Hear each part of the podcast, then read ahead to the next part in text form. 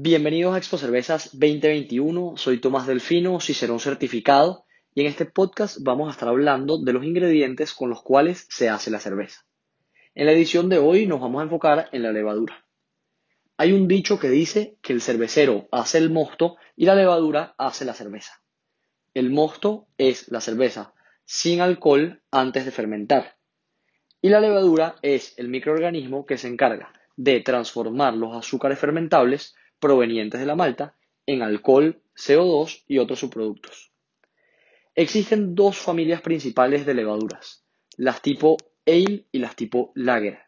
Las tipo lager fermentan a menores temperaturas y normalmente producen una fermentación un poco más neutra o limpia, mientras que las levaduras tipo ale fermentan a mayor temperatura y normalmente van a producir ésteres frutales y fenoles especiados que le aportan algo de carácter a la cerveza.